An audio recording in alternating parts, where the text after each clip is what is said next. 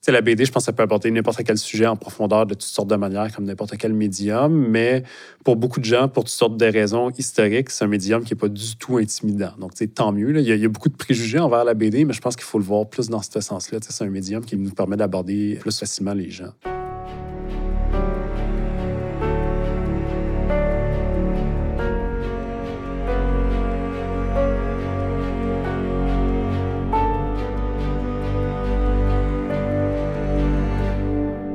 Bonjour, je m'appelle Charlotte Biron et j'anime cet épisode de Culture durable, un balado sur les voies de l'art et de l'écologie produit par les Offices jeunesse internationaux du Québec.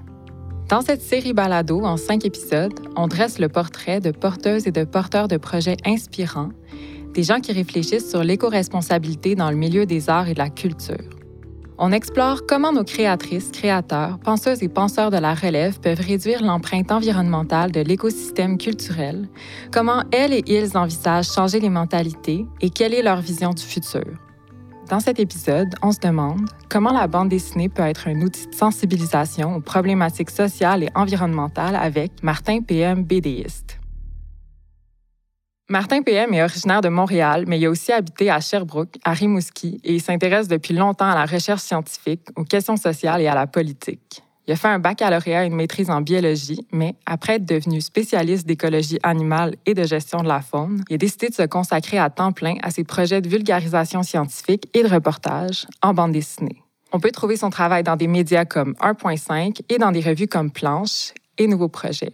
Bonjour Martin, bienvenue au balado Culture durable. Bonjour, merci. Pour commencer, aurais-tu envie de nous parler un peu de tes tout débuts avec la bande dessinée? Oui, bien sûr. Euh, ben, en fait, comme probablement tout le monde, j'ai commencé à dessiner quand j'étais tout petit, mais je pas non plus le, le cliché euh, de l'auteur de BD qui dessinait toujours dans le fond de la classe et dont c'était vraiment la passion ou l'échappatoire.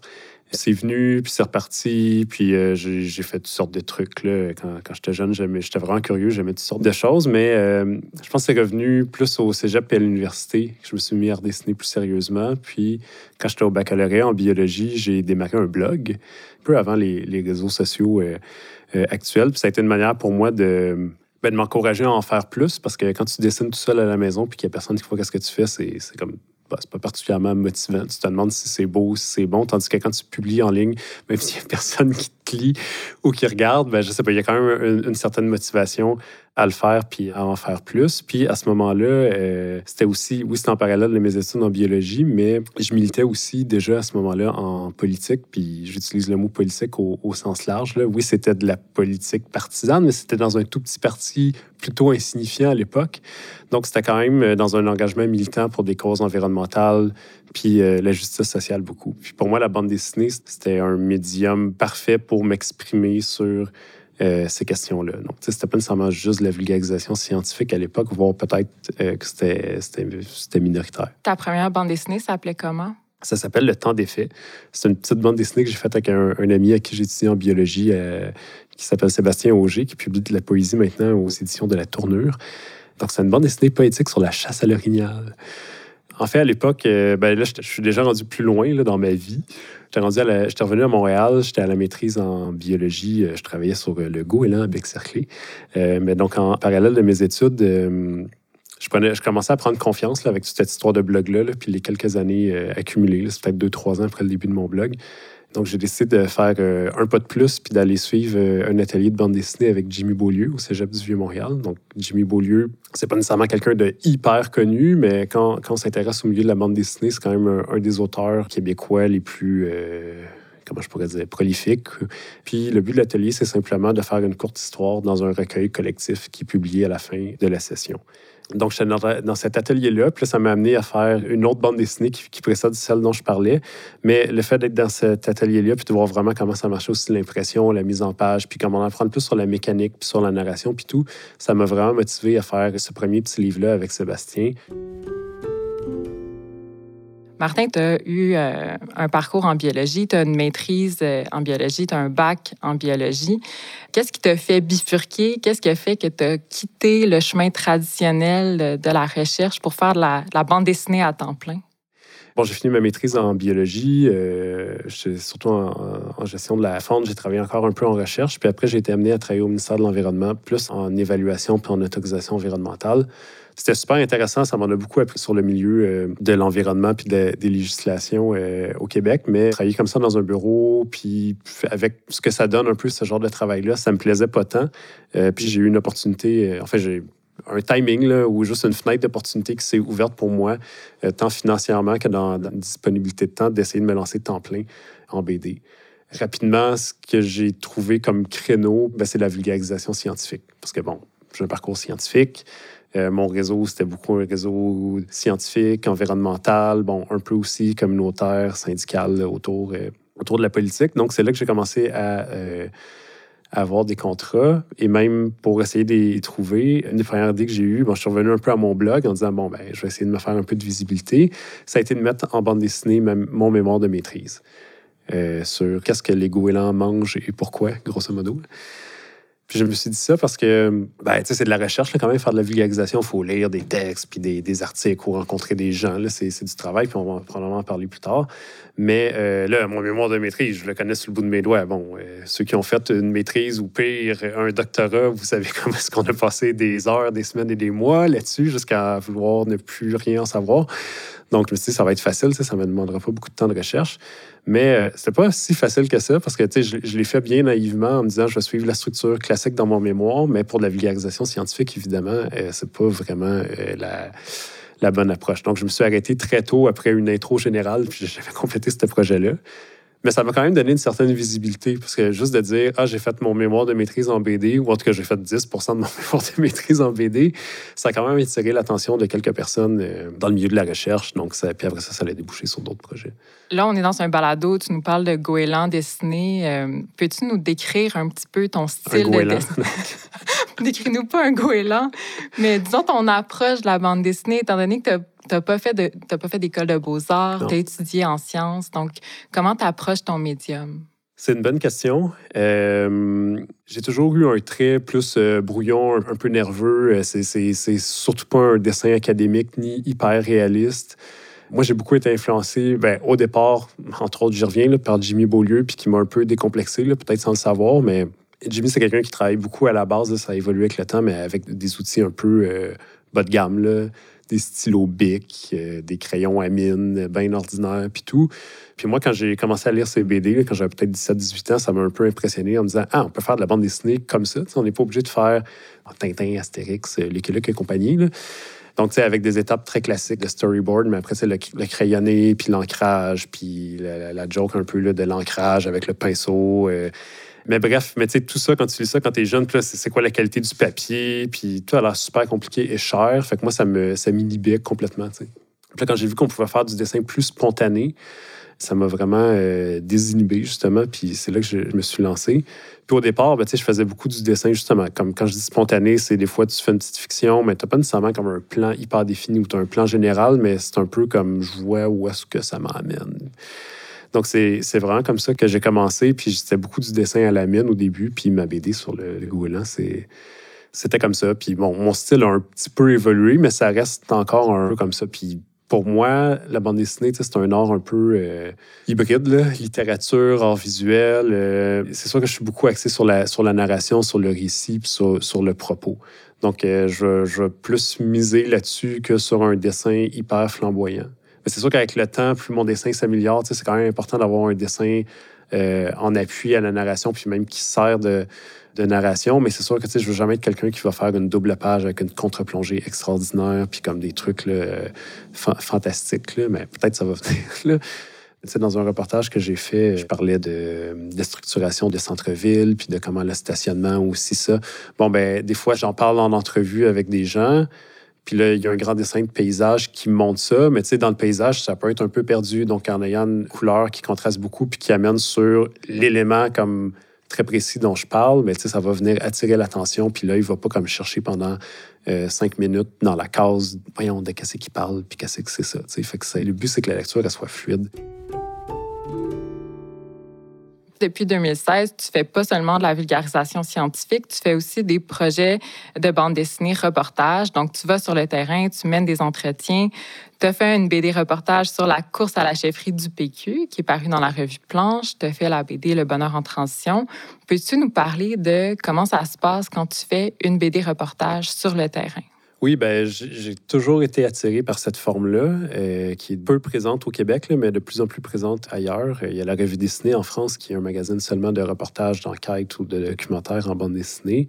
Moi, ça me plaît parce que j'aime beaucoup la vulgarisation scientifique, mais comme je l'ai dit au départ, c'était pas nécessairement le principal moteur euh, de mes histoires en bande dessinée, puis j'ai d'autres intérêts. Puis je veux pas nécessairement juste être un documentariste de salon. Je pense que c'est important de sortir et d'aller à la rencontre des gens. sais, même en vulgarisation scientifique, d'aller interviewer les gens dans leur laboratoire ou sur leur terrain. Je trouve ça important.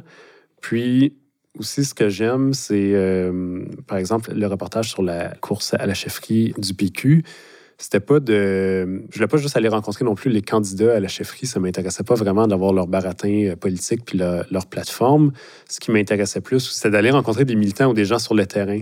Parce que le politicien, il va me donner un peu sa réponse, sa, cassette puis tout, mais le jeune à Trois-Rivières qui militait pour Jean-François Lisée à l'époque, de qu'est-ce que tu fais à passer ton été à 18 ans à militer pour Jean-François Lisée, il est quand même fort probable que lui, il me sorte pas une cassette. Puis la même chose, c'est que j'ai rencontré un monsieur maghrébin dans le nord de Montréal qui militait pour Alexandre Cloutier. Donc, comme, ah, OK, il y a encore des. Puis là, comme sans préjugé, là, mais des maghrébins qui militent pour le PQ après l'épisode de la Charte des valeurs. Donc, pourquoi? Puis pourquoi ce candidat-là? Puis donc, d'aller au-delà des cassettes pour rencontrer des gens dont on n'entend pas souvent la voix.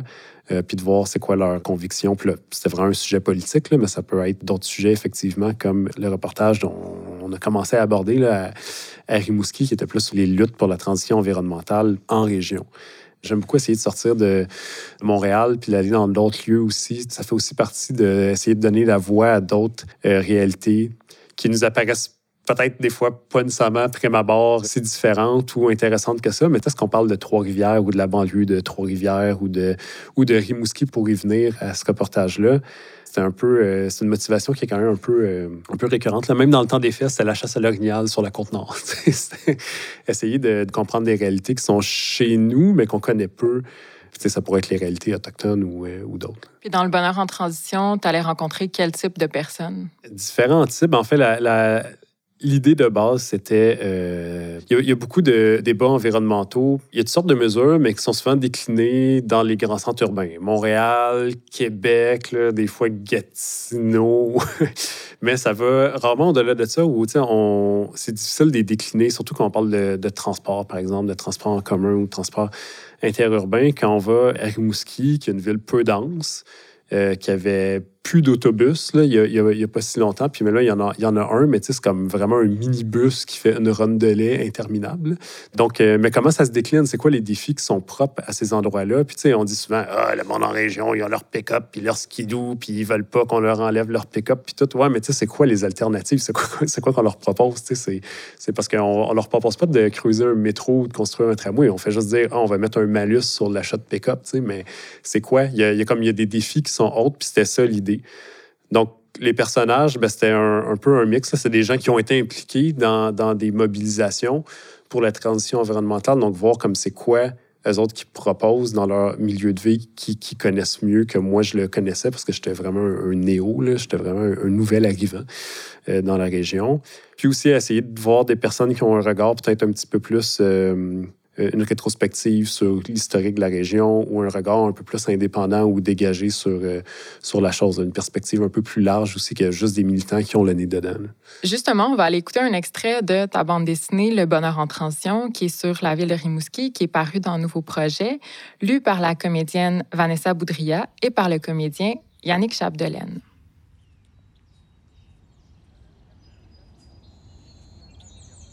De plus en plus de jeunes s'installent à Rimouski pour la qualité de vie, la proximité avec la nature, mais aussi la ville à échelle humaine. Ces jeunes viennent s'installer ou reviennent après un exil pour les études ou le travail. Ils voient le potentiel du milieu et ses opportunités. En région, on peut initier des projets plus facilement, voire créer son propre emploi. Mais le clivage entre les élus et les citoyens freine encore parfois le développement durable. Longtemps, les élus ont joué les bons parents. laissant le citoyen passif ou au mieux contestataire. Je veux prendre le bus! Tu vas prendre mon char! La dynamique change tranquillement. Les citoyens exigent des partenariats avec la ville qui, elle, consulte davantage les citoyens. Tu voulais me dire quoi? J'aimerais ça faire un jardin devant la maison. Émergent alors des initiatives citoyennes comme Rimouski en transition. Il s'agit d'un mouvement pour sensibiliser au changement climatique et à la dépendance aux hydrocarbures. Ils permettent à la population d'imaginer d'autres possibilités et de mettre en œuvre des projets concrets. Jean-Pierre est un de ces nouveaux arrivants. De passage à Rimouski à l'hiver 2014, il a un coup de cœur. De retour à l'île de la Réunion, il a eu envie de changer de mode de vie. Il revient s'installer à Rimouski quelques mois plus tard. Il poursuit des études de maîtrise. Le changement commence par soi, puis avec son voisin, puis par ce qui est à proximité. Jean-Pierre a longtemps été cadre chez Électricité de France EDF à La Réunion. Il gérait plus de 700 employés et de nombreux projets, avec un train de vie qui vient avec. À travers Rimouski en transition, il rêve à tout autre projet. Exemple incroyable comestible des bacs urbains de légumes, l'achat bio-local pour la cafétéria de l'hôpital et l'épicerie en vrac et zéro déchet. Rimouski est plus près de la nature, plus près de l'agriculture que les grands centres. Ça peut faciliter certaines prises de conscience. Mais je crois qu'au final, les aspirations sont les mêmes qu'à Montréal ou à Québec. On pourrait entretenir un jardin collectif ou construire un HLM à poule urbaine. La très grande majorité de nos échanges sont locaux. Notre sociabilité est locale. Il faut donc travailler à ce niveau. La vraie économie est locale.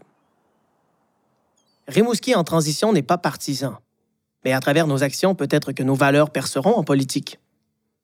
Parce que pour le moment, du côté municipal, malgré l'ouverture à des partenariats avec les citoyens, la résistance au changement persiste.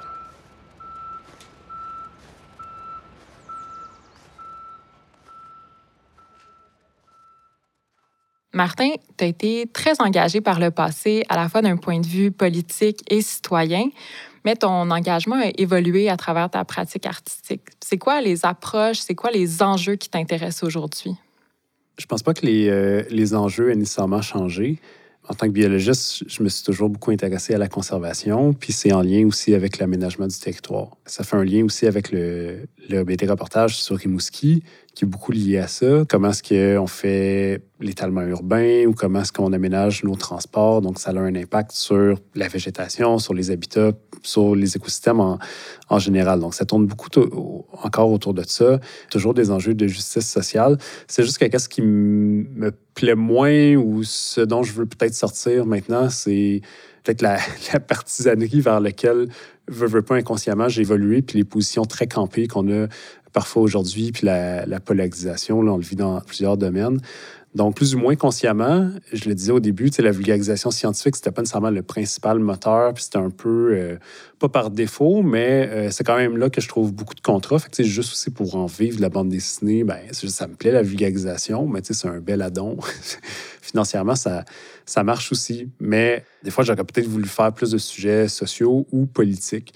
Au final, euh, le fait de me rapprocher ou d'être vraiment dans, dans de la science, je trouve que ça me permet de prendre un certain pas de recul par rapport à ces sujets-là très polarisés. Ou des fois d'aborder les mêmes sujets, mais avec un autre angle ou une autre, une autre approche justement qui amène une certaine distance. Puis souvent, c'est ça avec les personnes qui travaillent en recherche, il y a une certaine distance qui se met, puis ça permet de réfléchir sans trop d'a priori ou de lignes partisanes. C'est ça que j'essaie de, de trouver de plus en plus. Tu as fait un dessin que tu as mis sur Instagram où est-ce qu'il y a la deuxième vague de COVID, puis une deuxième vague de fausses nouvelles, puis au milieu, je pense qu'il était dessiné le, journaliste qui fait de la vulgarisation scientifique. dans une petite barque avec un petit parapluie.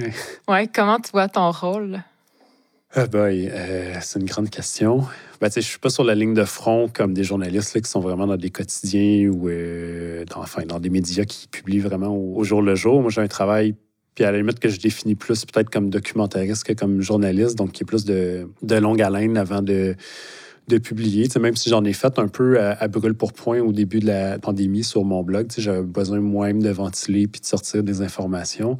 Euh, c'est pas facile, tant sur les changements climatiques que là, sur le sujet chaud de la pandémie, de, de véhiculer de l'information euh, puis de sensibiliser les gens. Parce que justement, on rentre dans une ère où est-ce qu'il y a des, lignes de fracture puis des gens très campés. Mais je pense que c'est vraiment essentiel de continuer à faire de la vulgarisation puis à fournir de l'information aux gens. Puis moi, tu sais, c'est que j'essaie de le faire d'une manière un peu différente de par le médium puis de par l'angle aussi. Essayer d'intéresser les gens à des sujets ou à des aspects de sujets qui pensent que ça, tu sais, prime abord, qui les intéresseraient pas mais de prendre un peu, je sais pas, par surprise ou avec des récits un peu différents. Puis, tu sais, le fait que ce soit un médium visuel, sais, la BD, je pense que ça peut apporter n'importe quel sujet en profondeur de toutes sortes de manières, comme n'importe quel médium. Mais pour beaucoup de gens, pour toutes sortes de raisons historiques, c'est un médium qui n'est pas du tout intimidant. Donc, tant mieux. Il, y a, beaucoup de préjugés envers la BD, mais je pense qu'il faut le voir plus dans ce sens-là. C'est un médium qui nous permet d'aborder euh, facilement les gens.